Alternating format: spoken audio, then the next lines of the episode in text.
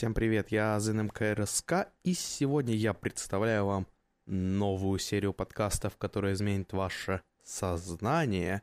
Это подкаст «Подорожник». И специально для этой подкаст-ленты я решил сделать подкаст про Красноярскую детскую железную дорогу. Именно про Красноярскую, потому что именно Красноярская детская железная дорога необычна и удивительна. А начнем мы с исторической справки. В 1828 году к 200-летию основания Красноярска по приказу первого енисейского губернатора Александра Петровича Степанова жителям города был сделан поистине царский подарок. На месте своей дачи в девственном сосновом лесу губернатор повелел заложить городской сад. За свою историю в 200 лет существования парк не раз менял хозяев. Каждый из них старался благоустроить и облагородить парк. Ежегодно высаживались деревья и цветы, строились новые тротуары, устанавливались садовая мебель и многое-многое другое. С июня 1936 года парк стал носить имя пролетарского писателя Максима Горького. В этом же году в парке начала работу детская железная дорога города Красноярска. Своей стабильностью и историей развития детская железная дорога может претендовать на звание культурного наследия Красноярска. В 1936 году в жизни Красноярска произошло знаменательное событие. Во время первомайской демонстрации свой первый рейс по Сенной площади, ныне это сквер Сурикова, совершил детский поезд во главе с маленьким паровозиком – Тысячи горожан собирались на это торжество и увидели это чудо. Маленький паровоз, собранный благодаря ребятам из а, паровоза-вагонно-ремонтного завода. Этот паровоз они восприняли как чудо, а катавшиеся на нем ребятишки приходили в восторг от катания на нем. Но когда праздник закончился, встал вопрос, а что же делать с паровозом дальше? Он хоть и маленький, но вполне дееспособный. А самое главное, очень понравился городской детворе. Тогда было решено построить в Центральном парке постоянную колею. А в военные годы, в 1941 году, а, ушел на фронт первый начальник детской железной дороги а, Петр Георгиевич Кругликов. И уходили на фронт первые машинисты. На их места вставали новые юные железнодорожники – Детская железная дорога, несмотря ни на что, продолжала работу. Возила в маленьких деревянных вагончиках радость ребятам, чьи отцы защищали родину, и у кого война забрала родных и близких. Любили здесь кататься и солдаты, которые находились на лечении в Красноярске.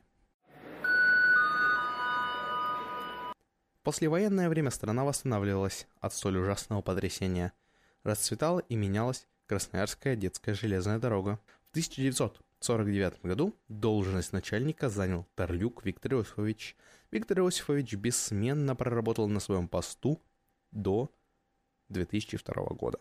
Целых 53 года, а это целая жизнь, в которую уложилось и несколько тысяч южиков, учившихся здесь дисциплине, ответственности и настоящей дружбе.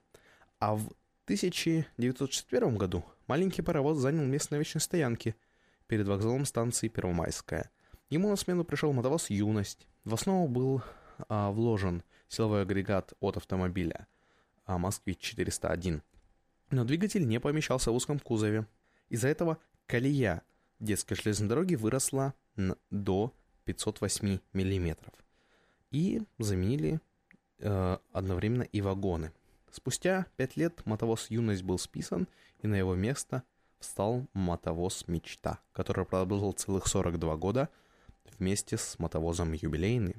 А в 2006 году в честь своего 70-летия детская железная дорога получила подарок от Красноярской железной дороги. Теперь юные железнодорожники водят новые поезда по новому пути, а пассажиры ожидают поезд в современном, просторном и уютном здании нового вокзала станции «Юбилейная». А в 2008 году детская железная дорога тоже была немножко модернизирована. Это был второй этап модернизации. Был закольцован путь. Теперь пассажиры могли проехать через всю территорию парка. И именно поэтому появилась платформа на детской железной дороге под названием «Мечта». На сегодняшний день детская железная дорога – это современное учреждение, соединяющее в себе функции железнодорожного предприятия и учреждение дополнительного образования детей. На детской железной дороге а, мы проходим базовую практику по работе на железнодорожном транспорте. У нас есть и табло дежурного по станции, то есть этот пульт. У нас есть и компьютер на системе RM-DSP.